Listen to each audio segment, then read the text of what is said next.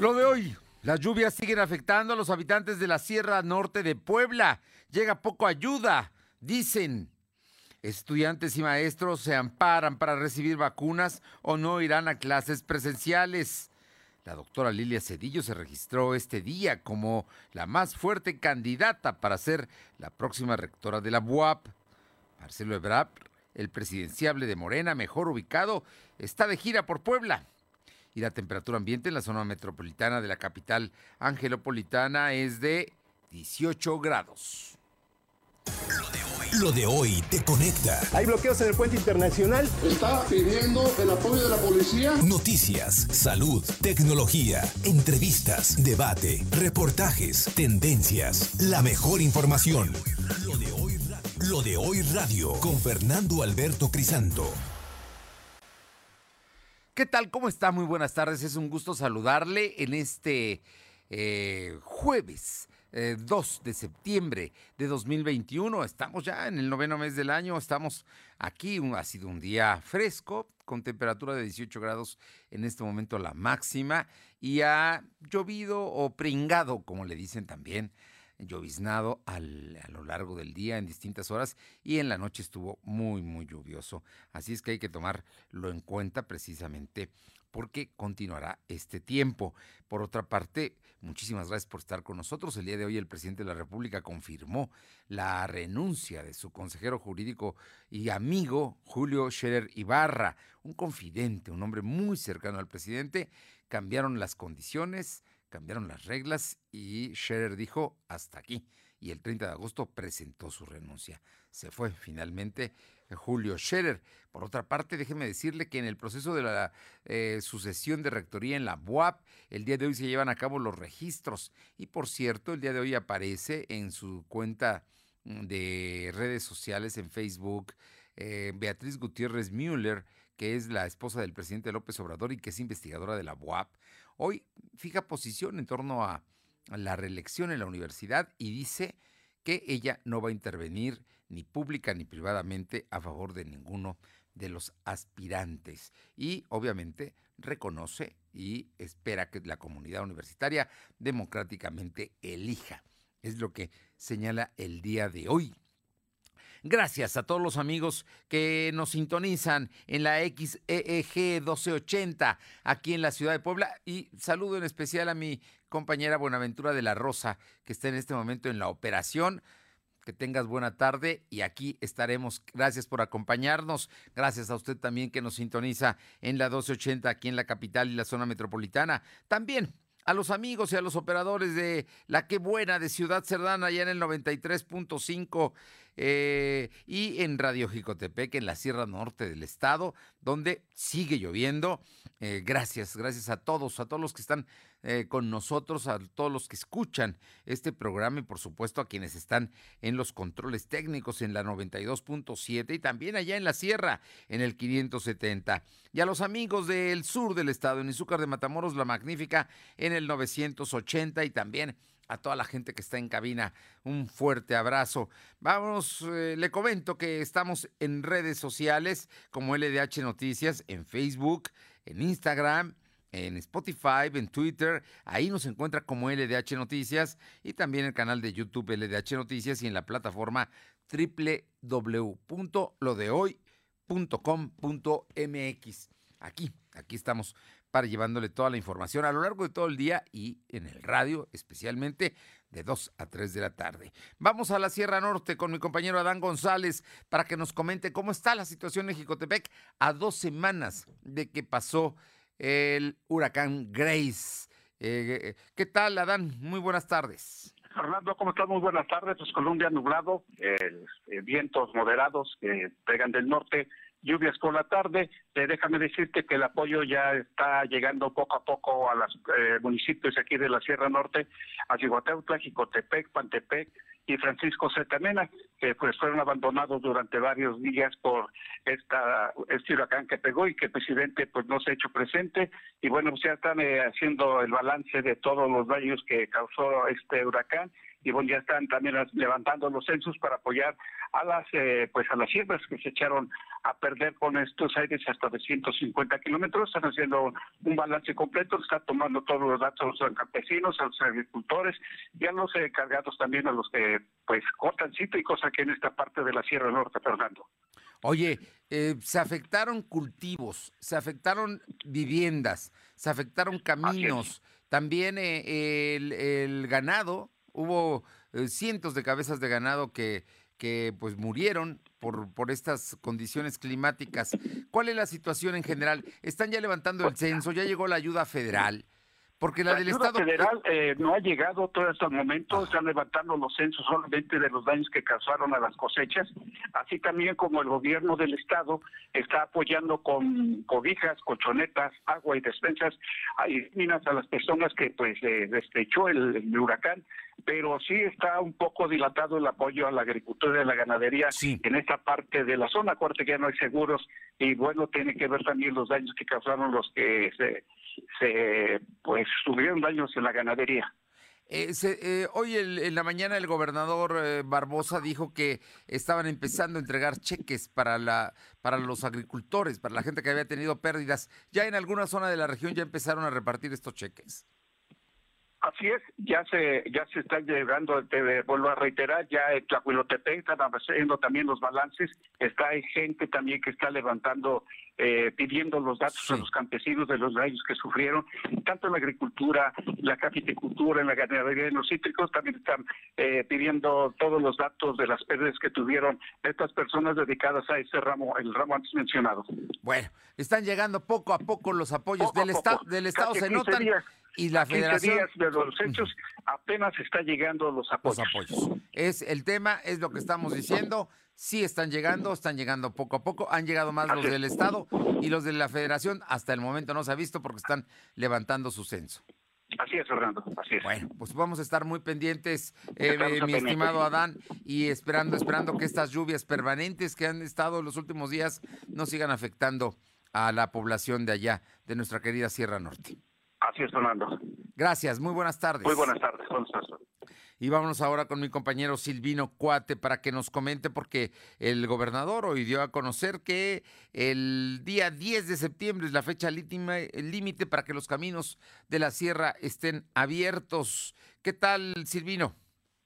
Muy buenas tardes. Pues efectivamente, como lo comenta el gobernador Miguel Borja Huerta, aseguró que ya empezaron a entregar los primeros cheques de indemnización a las cosechas de café, maíz y frijol que se perdieron por el huracán Grace en los municipios de la zona norte de Puebla. Además de conocer que el 10 de septiembre es la fecha límite para terminar de abrir los caminos que fueron bloqueados por el huracán Grace en los municipios de la zona norte. Borja Huerta dijo que una vez que se terminen de abrir los caminos, se van a reparar para mejorar la circulación a fin de que la maquinaria pueda transitar. Asimismo, reconoció que los poblanos se han mostrado solidarios, pues los centros de acopio han tenido un buen número de, víveres, al igual que artículos de limpieza. Pero escuchemos parte de lo que mencionó el mandatario. de septiembre es la fecha límite para terminar de abrir caminos y empieza la construcción de asfaltos, de todo lo que implica la obra civil de los caminos dañados y ya se están entregando los cheques de indemnización de las cosechas, ya van cientos de cheques y, se ha recaudado bien, la gente ha, respondido bien en Puebla en la recaudación y estamos llevando todo. Pues es así como se cumple ya cerca de 12 días que ocurrió este terrible incidente por el huracán y el gobierno asegura que está entregando todas todos los artículos necesarios, asimismo eh, las láminas que recordemos que desde la semana pasada se vienen entregando y también comentarte que en otro tema, en, relación a la investigación de materias, Barroso Huerta dijo que se están eh, descubriendo diferentes eh, pues, actos irregulares que, son, que se cometen al interior y próximamente dará pues, la investigación completa de cuáles son los resultados, Fernando. Bueno, estaremos atentos. Por cierto, que nos llega información precisamente de la Sierra Norte también. Largas filas en la vacunación en Jicotepec de Juárez. La Brigada Corcaminos no aceptó la ayuda del ayuntamiento y las filas es de aproximadamente dos kilómetros. Se sale de control ya que no están respetando las recomendaciones del boletín en cuanto a horarios y el orden alfabético. Esto está pasando precisamente hoy que se está llevando a cabo allá en medio de la tragedia la vacunación en la Sierra Norte, eh, concretamente en Jicotepec. Muchas gracias, Silvino. Buenas tardes. Y vamos ahora, y le agradezco muchísimo a la maestra Lluvia Sofía Gómez, investigadora del CUPREDER de la UAP, platicar, Lluvia Sofía, del tiempo, este mes de septiembre, un mes eh, de tormentas, de, huracanes y de, de, este tiempo lluvioso. Muy buenas tardes y muchas gracias. Buenas tardes, sí, así es, este, ya estamos en el mes de septiembre, que de acuerdo a la estadística es el mes más lluvioso del año en muchos lugares, en Puebla por supuesto que lo es, entonces pues van a continuar las lluvias ya que tenemos un canal de baja presión sobre el centro del país, el avance de la onda tropical 26 hacia el oeste, entrada humedad eh, sobre todo del Golfo de México y eso favorece condiciones de cielo mayormente nublado eh, con lluvias como las que se han venido presentando en estos días y que continuarán durante el fin de semana. Se espera que el día sábado durante el día tengamos un poquito de sol, pero pues eh, nubes también. Entonces, a tomar precauciones ya que las lluvias van a continuar.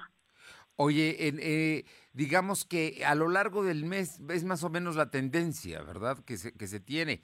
Ahorita estamos viendo dramas completos allá en lo, la costa este de los Estados Unidos, después del paso de, del huracán eh, que estuvo en Luisiana y que están llegando las lluvias a Nueva York. Sí, así es, pues este huracán impactó allá, en un principio se esperaba eh, se viniera al Golfo hacia la parte de, Veracruz, Puebla, pero bueno, afortunadamente para nosotros eh, tomó otra trayectoria, desgraciadamente para ellos, pues sí les este, afectó también. Pero bueno, aquí también ya tuvimos suficiente con Grace, ya que generó pues daños importantes, en la, sobre todo en la Sierra Norte y Nororiental. Entonces, pues eso es muy importante, puesto que los suelos ya están reblandecidos y con estas lluvias que se presentan, pues pueden eh, generarse deslaves, eh, crecidas eh, de ríos y arroyos de respuesta rápida. Entonces, pues sí hay que estar eh, muy atentos a las recomendaciones que emita Protección Civil, sobre todo si viven en zonas de riesgo. Oye, en fin de semana, lluvias en Puebla entonces. Sí, así es. Estamos esperando precipitaciones en gran parte del estado y, por supuesto, la capital poblana. Muy bien. ¿La próxima semana tienes algún dato de cómo arrancamos lunes? Pues este, el pronóstico es válido a tres días. Eh, se espera que el lunes continúen las lluvias, pero estaremos dando seguimiento pues a los fenómenos que se vayan formando y pues estaremos eh, eh, pues en las páginas de Cuprever ah, dando los avisos y pues este, informándonos como siempre. Lluvia Sofía, qué gusto escucharte. Muchísimas gracias y muy buenas tardes.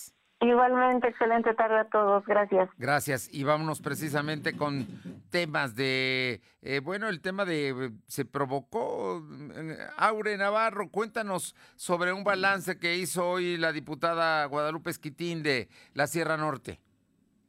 Pues les comento que las lluvias constantes en el estado pues siguen incrementando, Fernando, las pérdidas que el huracán Grace provocó hasta del 70% en cultivos de maíz, café, cítricos, ingenios de azúcar, chile y tomate, afectando igual a más de 3.000 productores en los 10 municipios del distrito 01 de Jicotepec. De acuerdo a los informes recientes, la diputada local Lupita Esquitín detalló que el sector ganadero fue otro de los más golpeados al darse la muerte de cientos de cabezas y registrando pérdidas en sus ranchos de hasta un 60%. Por lo anterior, lamentó que de los 10 municipios con afectaciones severas, pues Pantepec y Francisco Zetamena quedaran fuera de la declaración de emergencia para los 53 demarcaciones, aun cuando en el primer punto se abrieron albergues para 350 personas y para el segundo se dio un resguardo a 250 afectados. Escuchemos. No sabemos, sabemos que con las lluvias, pues a lo mejor con la tierra reblandecida, ha habido pequeños deslaves en algunos lugares, por eso la, los trabajos de limpieza en los caminos y, y, y, este, carreteras, pues ha sido complicado pero se sigue trabajando en ello. De verdad que se ha trabajado muy, muy rápido por tratar de restablecer el servicio de energía eléctrica eh, lo más pronto posible, pero pues no está al 100. Y, y, pues nosotros estamos atentos, haciéndonos de la información como vamos pudiendo también con como escuchamos, la legisladora reconoció que los apoyos de láminas, despensas y colchonetas están llegando a estas comunidades, pero admitió que desconoce cuándo se tendrán los recursos, bueno, federales del programa para la atención de emergencias por amenazas naturales, anunciando, bueno, por la Coordinación Nacional de Protección Civil el día de ayer, por lo que confía que Pantepec y Francisco Z. Mena pues aún puedan ser incluidos en esta declaratoria, Fernando. Bueno, pues ahí está el asunto, así están las consecuencias allá en la Sierra Norte. Gracias. Gracias. Y vámonos ahora con otros temas, mi compañera Alma Méndez, porque, bueno, pues en, el, eh, la Secretaría de Educación Pública dio a conocer que en el CENCH, en la prepa del CENCH, una alumna em, resultó contagiada de COVID. Nada que no, que no pueda haber en todas partes, pero eso obligó a establecer un protocolo y a suspender las clases en ese salón, no en toda la prepa del CENCH, solo en ese salón y también a los maestros que tuvieron contacto, hay una revisión a ellos. Te escuchamos, Alma. Gracias, Fernando. Muy buenas tardes a ti y a todo el auditorio de Delodoy. Pues como bien comentas, la Secretaría de Educación dio a conocer que en el Centro Escolar Niños Héroes de Chapultepec y en el Bachillerato Social Quetzalcóatl se detectaron tres casos de COVID-19 y se aplicaron los protocolos sanitarios en las instituciones educativas. En cuanto al caso del Bachiller Quetzalcóatl, se presentaron síntomas en un docente y un alumno, los cuales fueron enviados a valoración médica para realizarse la prueba correspondiente y se suspendieron las actividades presenciales en los dos grupos al que asista el alumno y el, donde imparte eh, las clases el docente. En cuanto al caso del CENS, fue una alumna, como ya mencionabas, del nivel bachillerato quien presentó síntomas, donde se informó que se suspendió la asistencia de los alumnos del grupo donde estaba inscrita, esto con el objetivo de monitorear posibles síntomas de la enfermedad, además de que trabajaran a distancia los contenidos programáticos durante los próximos días. La información, Fernando. Bueno, así es que entonces el asunto es que se van a tomar medidas, se van, se van a seguir precisamente caso por caso que resulte y los maestros y los alumnos que tuvieron contacto con ella también. Esto fue el lunes porque ella se, eh, tuvo la enfermedad positiva el día 1, es decir, el día de ayer. ¿Sí? Así es, Fernando, comentarte que efectivamente en este momento está siendo monitoreada y como bien decías, únicamente se mandó a, a, descanso o bueno, a su casa a los alumnos que convivieron con ella y bueno, estarán eh, precisamente en monitoreo y así es como estarán tomando sus clases. Oye, eh, coméntame, Alma, de los temas de los amparos que se están generando por COVID. Ya hay un maestro que tiene un amparo para no asistir a, a dar clases presenciales y también hay un alumno que consiguió ya aquí en Puebla el primer amparo para que le, lo vacunen de eh, Pfizer, un adolescente de secundaria. Así es, Fernando, pues comentarte que un maestro de bachiller capital poblana obtuvo un amparo indirecto para no regresar a dar clases hasta que haya las condiciones idóneas para realizarlas de manera presencial, así como poder recibir la segunda dosis de vacuna Cancino, y este es el primer amparo que se da a nivel nacional, así lo dio a conocer los abogados Andrés Munguía y María del Socorro Ruiz, y ves que en la entrevista para lo de hoy aseguraron que fue el juez sexto del distrito en materia de amparo civil, administrativo y de trabajo quien otorgó la suspensión de plano, pues no existen las condiciones mínimas de seguridad e higiene que el gobierno debe de garantizar para desempeñar el trabajo de los maestros. Y bueno, pues comentarte que el defensor jurídico mencionó que en muchas de las instituciones no se cuentan con servicios básicos y materiales necesarios para hacer frente a la pandemia por COVID-19. Y bueno, pues aseguro que los documentos que los cuales la Secretaría de Educación Pública sustenta para indicar cómo se regresará a clases eh, son incongruentes y contradictorios, pues se deja la responsabilidad a los docentes de velar por la salud de los alumnos y determinar si alguien tiene síntomas eh, de contagio. Y bueno, pues como ya comentabas, efectivamente existe un menor de 13 años que también consiguió precisamente un amparo, bueno, pues para poder eh, lograr una su vacunación Pfizer. Y bueno, pues comentarte que eh, la persona que está precisamente buscando este amparo es el abogado Miguel Ángel de Sabre, que es padre de este menor. Y bueno, pues él incluso hacía el llamado a, a precisamente a más alumnos, incluso dando eh, su número telefónico vía redes sociales precisamente para los alumnos que quieran sumarse a este niño de 13 años para que puedan obtener precisamente esta vacunación del biológico Pfizer. La información, Fernando. Muchas gracias. Seguimos al pendiente. Y vamos con mi compañera Aure Navarro, porque el día de hoy el diputado Hugo Alejo Domínguez, presidente de la Comisión de Educación, habló del tema de este del regreso a clases y los casos de que se están dando de contagios en algunos, pocos, pero en algunos alumnos. Te escuchamos, Aure.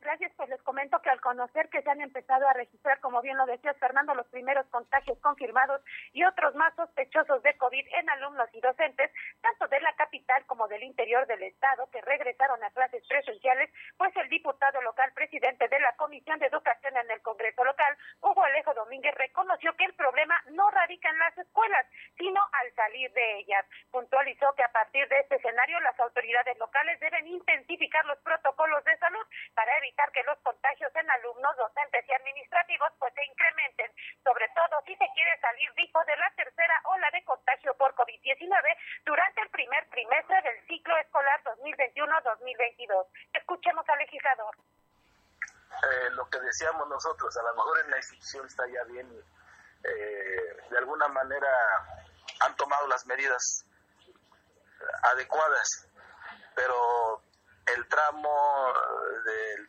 el trayecto de las de los hogares a las casas, en fin, ya hay una exposición, pero también entiendo que hay gente también que los, los alumnos ya quieren ir. Entonces es la duda, yo, yo veo esa incertidumbre. Bueno, como bien escuchamos, Hugo Alejo reconoció que al saber los padres de familia sobre el contagio de la alumna del Centro Escolar Niños Héroes de, Chapultepec, así como de los dos sospechosos, un alumno y un docente en el bachillerato Quetzalcóatl y otro más en el plantel de Vicente Guerrero de Camachalco, pues la desconfianza por enviar a sus hijos a clases presenciales en los padres de familia, pues ha crecido, Fernando. Bueno, pues ahí está, ahí está el asunto, pero...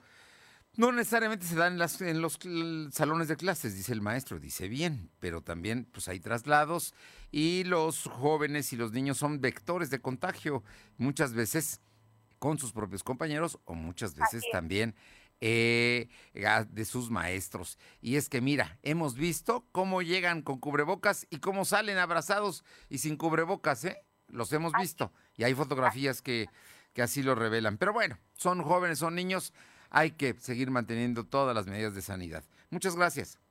Gracias. Vámonos ahora a corte. Regresamos, tenemos más información. Lo de hoy es estar bien informado. No te desconectes. En breve regresamos. Regresamos.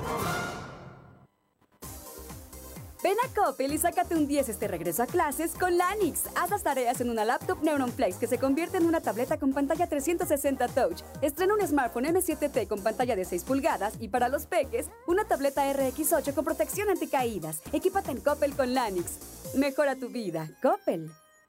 Norteños, chilangas, sureños, costeñas, yaquis, mayas, mazaguas, campesinos, rockeros, millennials, centennials, abuelas, tías, primos. Con tanta diversidad es imposible pensar igual, pero hay muchas cosas que nos unen. Nos une la libertad de tomar decisiones. Nos une la convicción de que la democracia es la única ruta que tiene un país libre. Nos une el INE. Mi INE nos une. ¿Mejores herramientas para tu negocio? ¡Bah! Contrata el nuevo paquete de Megacable para tu empresa. Con internet ilimitado 50, dos líneas de teléfono fijo y además una línea móvil con 10 gigas para navegar y llamadas ilimitadas por 520 pesos al mes. ¡Va! De Megacable Empresas. Siempre adelante contigo. 33 96 90 0090. Tarifa promocional. Habla Andrés Manuel López Obrador. Dijimos que íbamos a gobernar con honestidad y cumplimos. Aquí Diego Rivera pintó magistralmente las tres grandes transformaciones que han habido en la historia de nuestro país. Y nosotros con mucho orgullo estamos llevando a cabo la cuarta transformación que consiste en acabar con la corrupción. En Palacio ya no hay ladrones, hechos, no palabras.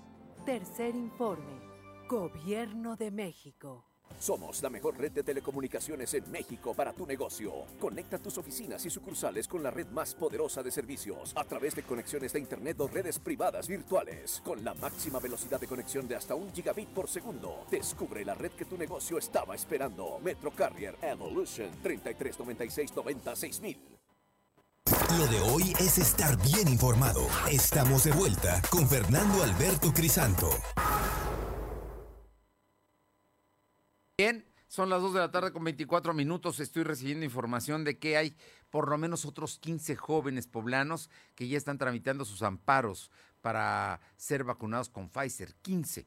Y bueno, pues ahí, ahí está el asunto. Es, obviamente, pues quieren los papás que sean niños de 12 a 17 años los que puedan ser vacunados, porque hasta ahora el gobierno no no los contempla dentro de su campaña nacional. Vamos con mi compañero precisamente hablando de temas de vacunas con eh, Silvino. ¿Qué tal? Muy buenas tardes, Silvino. Cuéntame ¿qué, tenemos con las vacunas. Precisamente el día de hoy el secretario dijo que ya se acabaron, ¿no? Le pidieron a la federación y nada más la tercera parte de lo que había solicitado el gobierno de Puebla. Efectivamente, al comenzar la jornada de vacunación en 77 municipios, la Secretaría de Salud de Puebla se volvió a quedar sin vacunas, según lo dicho por el titular de esa dependencia, el doctor José Antonio Martínez García. El secretario explicó que la federación no dio nuevas indicaciones, por ello no se, no se sabe si se deben trasladar a la Ciudad de México o esperar para que reciban una notificación nueva. Ante esta situación, el gobernador Miguel Barroso Huerta dijo que la vacuna que sobran en Ciudad de México deberían ser enviadas a Puebla. De nuevo cuenta, el secretario comentó que el día de ayer se terminó de aplicar la vacuna Cancino a poblanos de 18 años y más, donde se inocularon, se utilizaron, perdón, eh, fueron en 37 municipios y se utilizaron 85.200 dosis. Asimismo, informó que las personas que recibieron la vacuna de AstraZeneca en Puebla Capital tienen una ventana de aplicación de 8 a 12 semanas, por lo que aún se encuentran en tiempo para completar el esquema de inmunidad. En relación a los padres de familia que quieren hacer la, detención de COVID en sus hijos, el secretario dijo que pueden acudir a cualquier centro de salud con servicios ampliados para hacer la prueba de COVID, que es totalmente gratis. Escuchemos parte de lo que menciona. Los centros de salud con servicios ampliados, eh, si hablamos de Puebla Capital, más los hospitales realizan pruebas COVID gratuitas, son PCR-RT y, y, también pruebas antigénicas que son avaladas por el INDRE. ¿Qué es lo que pueden hacer? En caso de sospecha, acudan y se les realizará la prueba gratuita. Para concluir, reiteró que el 77% de los poblanos que se encuentran hospitalizados no cuentan con la vacuna contra COVID. Y en el tema este, de contagios, la Secretaría de Salud registró 492 nuevos enfermos de coronavirus. En comparación con los datos de ayer son 120 casos más. También se contabilizaron 39 defunciones. Actualmente hay 107.445 acumulados y 13.975 defunciones. El secretario de Salud explicó que en todo el estado hay 1.927 casos activos distribuidos en 99 municipios, es decir, el COVID tiene presencia en el 45.62% de la entidad. Además, se tienen registrados 1.004 pacientes hospitalizados, de estos 138 se encuentran graves. La información. Pues ahí están, sigue, con, continúan los contagios, ¿no? Siguen ahí al alza, siguen aumentando, sigue un número importante de contagios en Puebla y de fallecimientos también y de gente que está hospitalizada, de acuerdo a lo que da a conocer la Secretaría de Salud. Y lo peor es que no están llegando las vacunas. Por ejemplo, no hay vacunas para mayores de 18 años en la capital poblana, por ejemplo. ¿No? Y para, y para los municipios de la zona metropolitana tampoco. Así es que vamos a ver hasta cuándo nos mandan las vacunas la gente de la Secretaría de Salud Federal. Muchas gracias. Buenas tardes.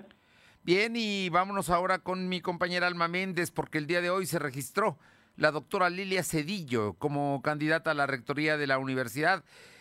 ¿Qué, tal, eh, Alma? Te escuchamos como bien comentas, durante el registro de los candidatos a la rectoría por la Benemérita Universidad Autónoma de Puebla para el periodo 2021-2025, la doctora Lilia Cedillo se dijo lista para iniciar campaña y aseguró que cuenta con el respaldo de la comunidad universitaria y rechazó que sea una candidata de imposición, pues cuenta con una carrera de más de 30 años que la respaldan. Agradeció las 54.179 manifestaciones a favor de su candidatura y aseguró que atenderá cada una de las peticiones universitarias.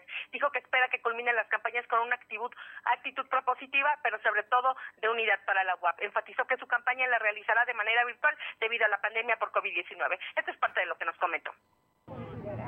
Y todos los problemas que pueda tener que pueda enfrentar un universitario serán atendidos. Doctora Cedillo, está contigo. Doctora Cedillo, está contigo. Los retos de la investigación. Los retos de la investigación, el mantenernos en la posición una de las universidades en materia de institución y también esta, esta posición que tenemos. Los otros candidatos se calificaron este movimiento como un acarreo.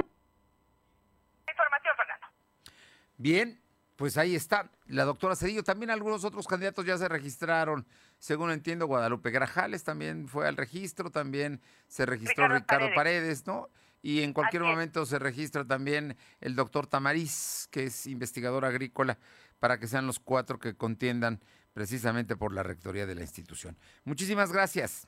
Seguimos al pendiente, Fernando.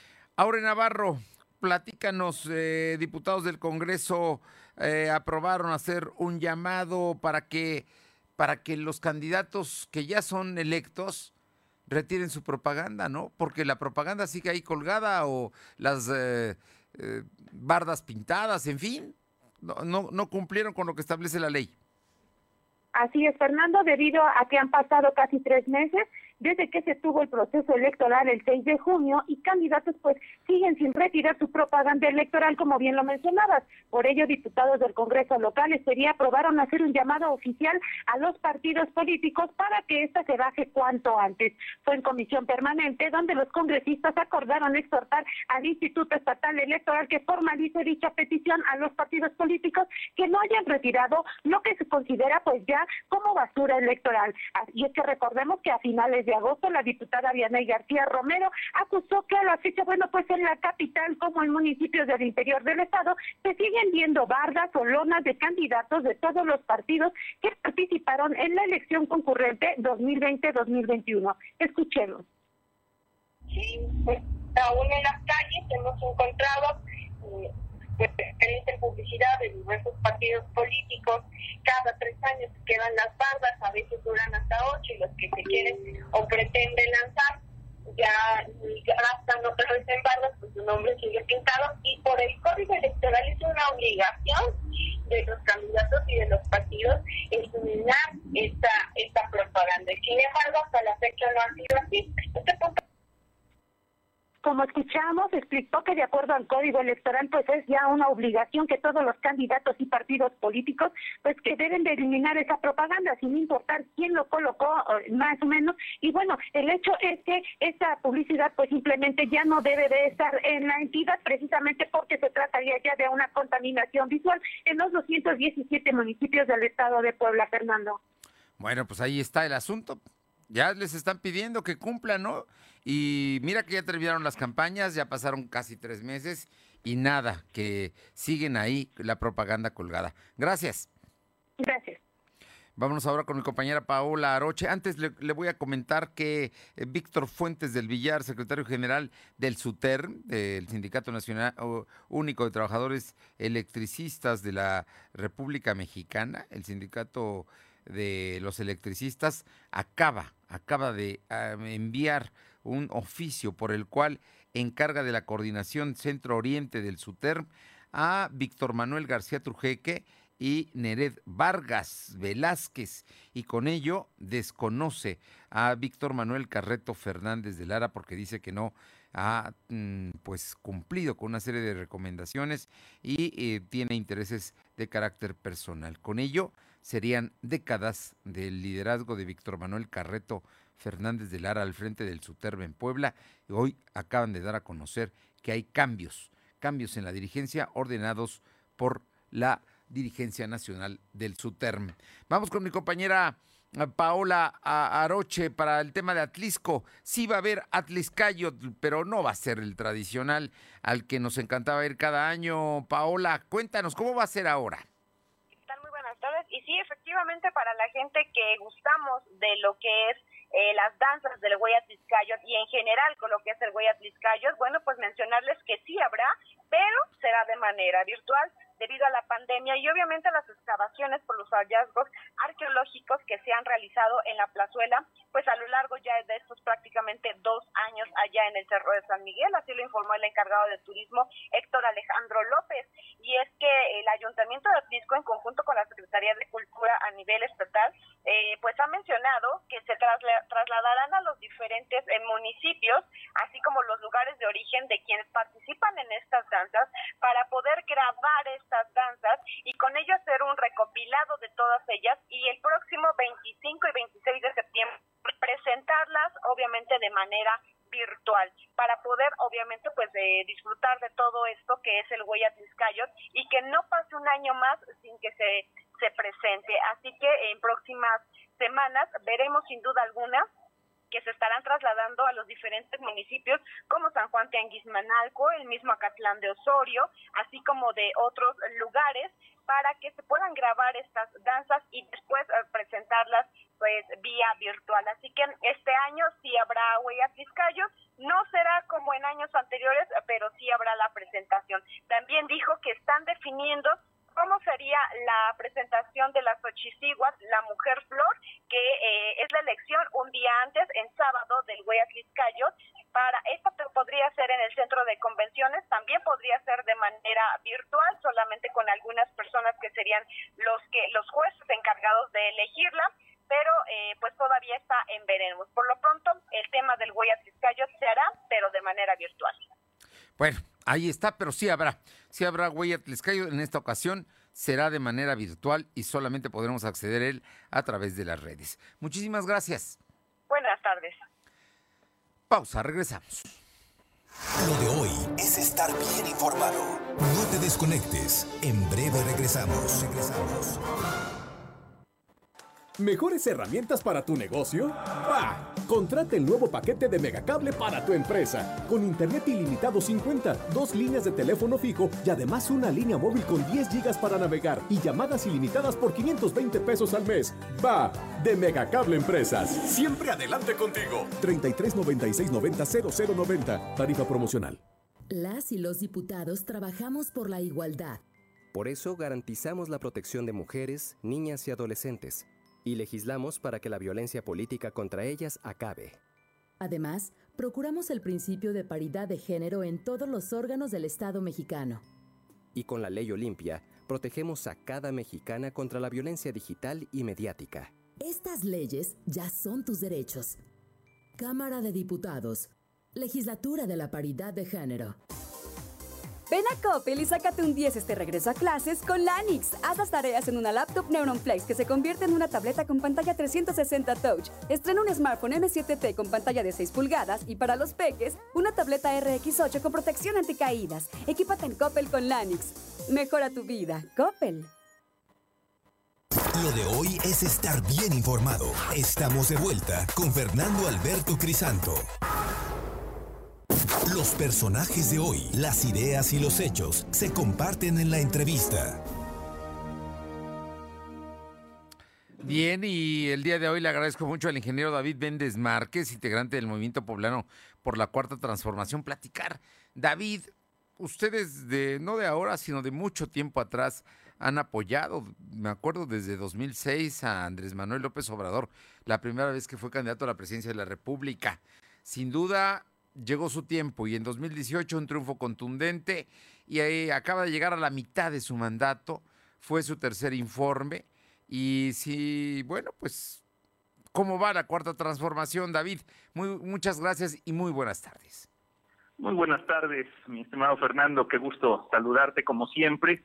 Y pues efectivamente, la verdad es que pues muy, muy contento, muy orgulloso eh, por, como tú bien dices, eh, este camino que hoy lleva el gobierno federal de nuestro país, ya a, la mitad de lo que es el sexenio, y pues eh, el día de ayer se cumple con esta obligación constitucional de presentar ese informe del Estado que guarda eh, pues toda la administración pública federal a la mitad del camino y creo que más allá de que todos tenemos claro la terrible situación que todo el mundo ha tenido que enfrentar con esta pandemia, pues la verdad es que llena de mucha satisfacción el constatar con datos duros, con cifras, pues que el proyecto de transformación, de cambio profundo en nuestro país, eh, eh, a pesar de todo esto, se está consolidando, como dijo el propio presidente, se están sentando las bases no solo de un gobierno distinto, no solo de un gobierno sensible, sino de un verdadero cambio de régimen, pues que venga a sanear la vida pública de nuestro país que tanta falta le hace y que a final de cuentas nos conviene, eh, creo que absolutamente a todos. Creo que en ese sentido fueron muy puntuales los datos que brinda el presidente, sobre todo en lo referente pues a estas cifras eh, récord eh, históricas, en verdad, eh, pues que acreditan que está consolidando justamente una etapa en donde el país va a poder entrar de manera muy sólida a un desarrollo sostenible, a una etapa en donde no va a haber ya eh, gente excluida de las oportunidades del desarrollo independientemente del rincón de la patria en donde haya nacido o de las condiciones en las que haya nacido. Afortunadamente creo que eh, si bien no hay varitas mágicas, pues lo que nos demuestra es que en tan solo tres años, después de prácticamente 36 años de neoliberalismo, de saqueo indiscriminado, este, pues hoy las cosas están cambiando. Entonces, pues la verdad muy muy muy contento pero creo que lo más relevante más allá de los datos más allá de los números pues es que la gente lo está sintiendo en relación a su propio beneficio en la calidad de vida. La verdad es que los números con los que se encuentra hoy el respaldo popular al presidente de la República nos hablan desde alrededor de un 60% las encuestadoras que eh, más bajo dan el apoyo, hasta un 73%. Entonces, pues creo que eso habla de que se está cumpliendo las expectativas del pueblo de México, Fernando. Bien, em, precisamente hablas del respaldo social que tiene el presidente López Obrador, un alto, un gran respaldo social de acuerdo a las encuestas y las encuestas de distintas casas y no necesariamente de la gente que le aplaude al presidente López Obrador. Pero lo que a mí me parece que es muy importante, ¿cuáles serían los logros que tú subrayarías de, de esta gestión de la 4T? Pues mira, yo me voy con el tema principal que subrayó el presidente de la República el día de ayer, el sentido de que a pesar de toda esta situación tan complicada, se están sentando las bases de un cambio de régimen. Habrá, que recordar que ese fue el principal compromiso con el pueblo de México, eh, que no solo se venía a hacer un gobierno mejor, una administración eficiente, eh, mucho más sensible y humana, sino que lo que verdaderamente requiere el país es transformar de fondo las estructuras de la vida pública para que verdaderamente correspondan a atender las necesidades más apremiantes de la población y sobre todo pues esta situación que lamentablemente eh, pues se vino sumando a lo largo del tiempo en donde llegamos a que en un país tan rico, tan con tantos recursos eh, en todos los sentidos, pues tuviéramos más de la mitad de los habitantes en la pobreza.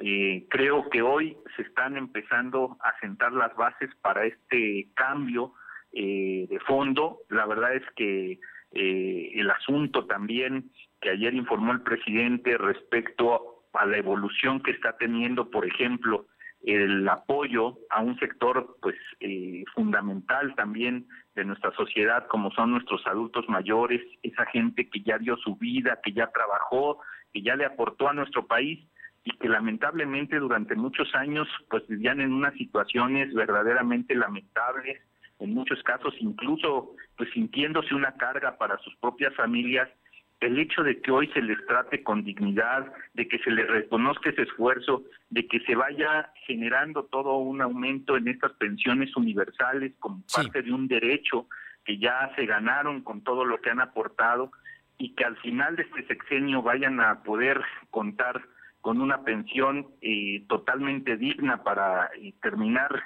pues su última etapa de la vida en condiciones verdaderamente satisfactorias, pues creo que eso habla de la calidad humana no solo de quien encabeza hoy el gobierno federal, sino del objetivo principal que tiene este proyecto. Entonces, muchos temas, creo que en ese sentido, pues ahí están sobre la mesa los datos, pero creo que el tema del beneficio a la gente es lo principal. David Méndez Márquez, por último yo te preguntaría, ¿qué falta? ¿Qué, qué, es, ¿Qué es lo que viene en los próximos tres años? ¿Qué es eh, tú como un integrante, como una gente que ha apoyado abiertamente a López Obrador desde hace años eh, y como parte del movimiento poblano por la cuarta transformación, ¿qué sería en este momento lo que dirías, esto nos falta para consolidar este proyecto? Pues mira, yo creo que eh, vamos apenas tres años de este cambio de régimen. La verdad es que se pasan muy rápido, pero obviamente hay mucho, mucho todavía por hacer. Yo creo que eh, sobre todo para cumplir los objetivos que tiene verdaderamente eh, la cuarta transformación de la vida pública del país. Imagínate, a lo largo de toda nuestra historia solo ha habido tres grandes transformaciones de la vida. Esta se está planteando como la cuarta, por supuesto que trasciende lo que pueda hacer eh, un gobierno en seis años. Yo creo que se dejarán sentadas las, las bases, sobre todo eh, para poder contar en, en México con un verdadero Estado de Derecho, ahí pues tenemos mucho que hacer en el tema del poder judicial que todavía hace falta el tema de la democracia también ya consolidarlo que desterremos de una vez y para siempre pues toda posibilidad de que haya violación de la voluntad ciudadana, que tengamos órganos verdaderamente no solo autónomos, sino que encabezados por personas totalmente eh, probas, eh, que estén eh, justamente defendiendo los derechos de los ciudadanos. Yo creo que esa es la ruta y sobre todo consolidar con estos eh, principales eh, proyectos estratégicos que están ahorita en ejecución un desarrollo económico sostenible de nuestro país para que haya un crecimiento ya con una distribución mucho más justa de la gran riqueza que produce México. Pues David Méndez Márquez, ingeniero, como siempre un gusto saludarte y bueno, pues ya, ya estamos ahora pronto se van a preparar para el tema de la revocación del mandato como ciudadanos, ¿no? Eh, para, así, Es, así es, Fernando. En marzo, Esa es la, la, intensidad de la vida pública que hoy tenemos en México, pero creo que en la medida que la sociedad se siga, se siga involucrando en los temas que nos competen a todos, pues estaremos justamente abonando al objetivo principal de eh, sentar las bases de un verdadero desarrollo para nuestro país. Pues David Méndez Márquez, como siempre, un gusto saludarte, te mando un fuerte abrazo y estaremos, seguimos pendientes y con el micrófono abierto para platicar las veces que sea necesario. Muchísimas gracias, Fernando. Igual, un fuerte abrazo y un gusto. Gracias, muy buenas tardes. Y vámonos a otros temas. Mi compañera Alma Méndez, cuéntanos, la BOAP ya tiene un, eh, instalaciones del Hospital Universitario Infantil y la Clínica de la Mujer donde además se garantiza la salud y bienestar de mujeres y niños, ampliando así la atención integral que se ofrece a los derechohabientes. Fue vía sus redes sociales que el rector Alfonso Esparza Ortiz informó que esta área infantil cuenta con sala de espera infantil, consultorio auditivo, consultorio de terapia de lenguaje y consumo de evaluación oftalmológica, así como psicología pediátrica y nutrición pediátrica. En cuanto a la clínica de mujer, cuenta con los servicios de nutrición clínica, psicología, área de cirugía ambulatoria, además que cuenta con tres nuevos quirófanos y una central de y esterilización. La información, Por otra parte, tenemos información de turismo, ¿no? De la Secretaría del Trabajo. Ah, de la Secretaría del Trabajo. ¿Qué pasó? Comentarte que estos entregaron equipo de la cooperativa Turismo Alternativo Tosepan Cali del municipio de Cuetzalan de Progreso con el objetivo de fomentar el autoempleo. Y es que el titular de la dependencia, Abelardo Cuellar Delgado, aseguró aseguró que el equipo que se entregó en la cooperativa fue una cafetería automática, un molino de café manual, una licuadora para hielo y una eh, lavadora industrial con un monto de 126.852 pesos. Y bueno, pues con este tipo de apoyo se impulsa el turismo alternativo y con ello el empleo y la economía de la comunidad de 32 regiones del estado. La información, Fernando. Muchísimas gracias. Seguimos y vámonos ahora con mi compañero Silvino Cuate para que nos comente eh, el día de hoy. Eh, se puso, se echó a andar ya la oficina de pasaportes de Relaciones Exteriores en Puebla. Silvino, te escuchamos. Efectivamente, el gobernador de Puebla, eh, Miguel Borja Huerta, y el canciller Marcelo Ebrard participaron en la inauguración de la nueva oficina de pasaporte de la Secretaría de Relaciones Exteriores en Paseo de San Francisco, que tuvo una inversión de 25 millones de pesos del sector privado. En el uso de la palabra, Marcelo Ebrard dijo que este proyecto tiene como finalidad mejorar los servicios de cada dependencia, mismos que son evaluados cada tres meses. Explicó que al no haber recursos se establecieron hacer una sinergia entre casas comerciales y la Secretaría de Relaciones Exteriores, de tal forma que no se incrementó, no se incrementar el costo de los pasaportes y de cualquier trámite. Además, aseguró que el servicio de que se va a brindar eh, se va a hacer toda la semana, incluyendo los días festivos. Escuchemos parte de lo que mencionó el canciller tenemos el agrado el día de hoy de venir a inaugurar el resultado de esa iniciativa, que es una nueva idea, en donde ya los explicó aquí. Hay una inversión de 25 millones de pesos particulares, sector privado. Hay una mejora sustantiva del servicio. La Secretaría de Relaciones Exteriores va a atender toda la semana, no nada más días hábiles porque las personas, muchísimas personas, no pueden hacer sus trámites los días hábiles porque pierden su ingreso. Asimismo, enfatizó que se tiene un nuevo pasaporte que se ubicaría entre los 15 más seguros del mundo, que generaría mayor prestigio y reconocimiento a México. Y dijo que las áreas de detención van a tener salas de lactancia y otras facilidades porque no se reconocía la dimensión de género, incluso habrá un pasaporte para menores de edad. Por su parte, el gobernador Miguel Rosa Huerta hizo un reconocimiento a la dependencia federal y a los empresarios quienes estuvieron participando pues, en estas nuevas oficinas que estarían funcionando en estos días. Por tanto, Oye, pues está, está ahí, lo- donde estaba el Sambors, ahí mero está, ¿no? En lo que es el Boulevard 5 de Mayo y, si no estoy bien mal, es la, eh, la 4 Oriente. Efectivamente, en ese lugar se van a encontrar las oficinas y algo que enfatizaban es que al no tener un- una identificación oficial de los menores de edad, pues con este nuevo pasaporte se podría oficializar un nuevo trámite para los menores. Estás hablando de que vas, es una oficina que va a trabajar de 8 de la mañana a 8 de la noche, incluyendo sábados y domingos. Incluyendo días festivos, van a estar laborando, puesto que hay personas que necesitan viajar en los días festivos, por ello es muy importante tenerlos bueno, a, toda- tramitar. a todas horas. Oye, pues muy bien, ¿no? Y fue el empresario Elías Misraji quien obviamente invirtió para que se llevara a cabo, que es uno de los propietarios del- de la plaza comercial Paseo de San Francisco. Pues muy, muy, muy, muy bien. La verdad es que vale mucho la pena y estuvo en Puebla el canciller, que es un presidenciable. Muchas gracias. Buenas tardes. Vamos ahora con Aure Navarro, que tiene información de la diputada Jauli de, de Morena. Te escuchamos, Aure. Les comento que Melissa Jauli Gutiérrez, ya con su constancia de historia y validez como diputada local electa por el Distrito 09 de Puebla Capital por Morena, pues llamó al PAN a respetar los resultados que emita la Sala Regional del Tribunal Electoral de la Federación, ya sea o no que le favorezcan. Lamentó que el PAN esté recurriendo a generar una percepción equivocada ante la ciudadanía, haciendo uso de mentiras amañadas de cómo se dio a Morena la diputación local por el distrito para ser parte de la siguiente legislatura que entrará en función dentro de 13 días. Jauli Gutiérrez defendió que el partido que representa pues siempre tuvo los elementos para comprobar que el triunfo del 6 de junio correspondió no correspondió a la panista Mónica Rodríguez de la Vecchia, sino a Morena. Ejemplo de ella es que precisamente pues el día de ayer ella recibió la constancia de mayoría y validez por parte del Instituto Estatal Electoral por determinación del Tribunal Electoral del Estado de Puebla, Fernando. Bien, muchísimas gracias.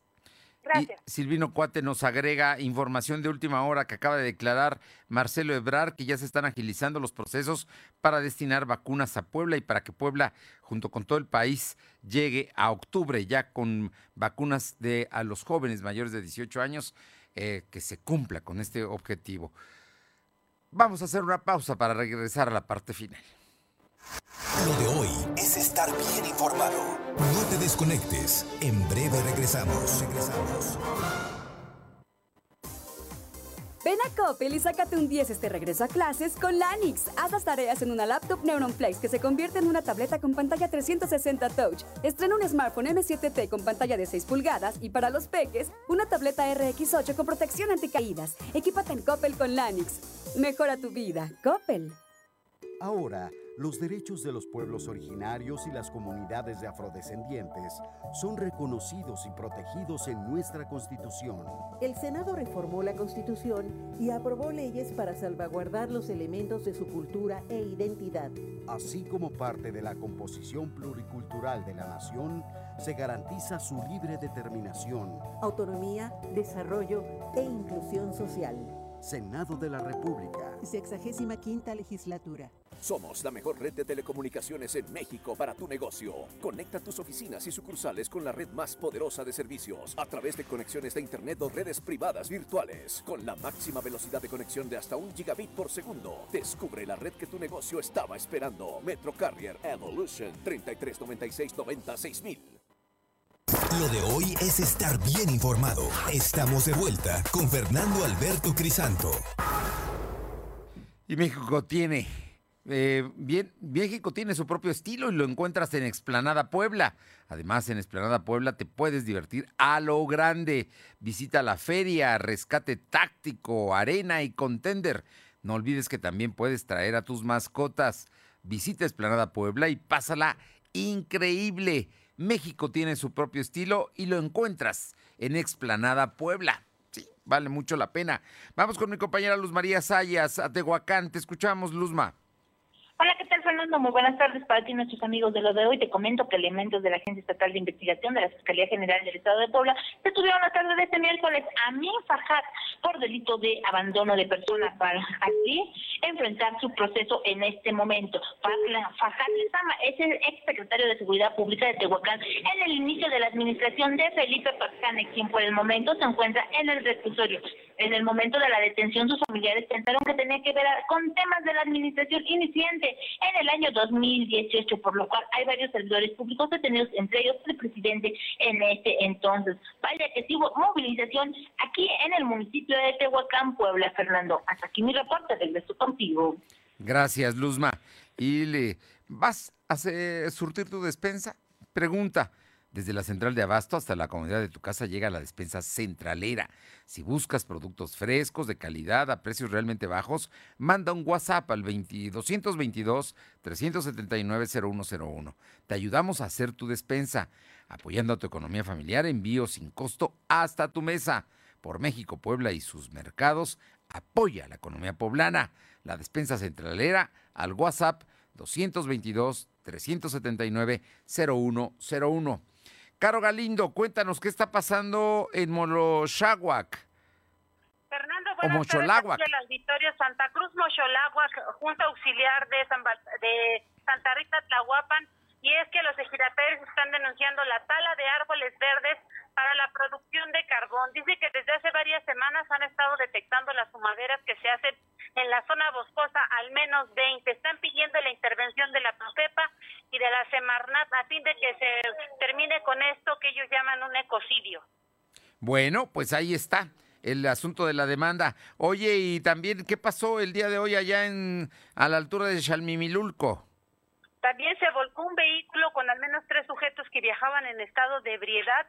Se presume que el exceso de velocidad los hizo que volcaran sobre una cuneta en los límites con San Rafael, Tenanyecas y Santana Chalmimilulco, únicamente daños materiales. Nada más daños materiales. Oye, por cierto, eh, sé que hay, hay un no es ahí cerca de donde tú estás, pero la autopista México-Puebla tiene un bloqueo allá en el kilómetro, si no estoy mal, veintitantos, debe ser por allá por el Estado de México. Sí, esto ha generado que algunos vehículos se hayan desviado. Capufe está señalando que pues la situación se ha tornado complicada. Autoridades de México están tratando de dialogar con los manifestantes y con ellos liberar la autopista. Están, están protestando de los dos carriles, están eh, más o menos son 80 personas que están bloqueando a la altura del kilómetro 25, una cosa así, eh, la circulación con que viene a Puebla y obviamente su protesta va en el sentido de el, están en contra de las tortillerías pirata, que, que, es un tema que te digo que se está dando allá en el Estado de México, cerca de los Reyes o por alguno de Chalco, por ahí es por donde está el conflicto. Muchas gracias. Muchas gracias.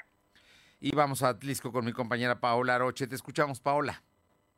Muy buenas tardes y comentar un año consecutivo se cancela la tradicional cabalgata para el próximo 14 de septiembre, evento que cuenta ya con más de 40 años de llevarse a cabo. Y es por ello que René Aguilar la Asociación de Charros aquí en Atlisco, mencionó que este evento pues llega a juntar hasta 40 mil personas prácticamente en todo el recorrido. Quienes eh, pues la, la, ven, la pueden eh, seguir, pues también quienes participan. Desafortunadamente, insisto, por eh, el caso del incremento en los casos de COVID dentro del municipio, bueno, pues se estaría cancelando ya por segundo año consecutivo en el municipio de Atlisco. Bueno, pues ahí, ahí está el tema de Atlisco se, cancela, pero lo que no se va a cancelar es el Atliscayo, que como ya nos dijiste, se va a llevar a cabo el último domingo de eh, septiembre. Efectivamente, solamente que será de manera virtual para que quienes eh, pues nos nos escuchan de otros de otros municipios y también de otros estados, bueno, pues estén muy al pendiente a través de las redes sociales para que disfruten de estas de este Güey Atliscayot que congrega a muchísimas muchísimas danzas. Muchísimas gracias. Buenas tardes. Y eligen a Reyes Rodríguez para presidir el Tribunal Electoral del Poder Judicial de la Federación. Y también le comento que, bueno, incluirán en el pasaporte de menores fotos de los Padres, acaba de decir aquí en Puebla Marcelo Ebrar. Pide Lía Limón a Claudia Sheinbaum respetar las facultades de las alcaldías, esto allá en la Ciudad de México. Es jueves, pásela bien. El clima va a seguir lloviendo durante el fin de semana, es el pronóstico. Por lo pronto, vamos a cuidarnos. Nos encontramos mañana. Gracias. Fernando Alberto Crisanto te presentó Lo de hoy radio. Lo de hoy radio. Te esperamos de lunes a viernes, de 2 a 3 de la tarde por esta frecuencia, en la cobertura más amplia a nivel estatal. Y síguenos en internet www.lodehoy.com.mx y en nuestras redes sociales como arroba LDH Noticias. Lo de hoy Radio.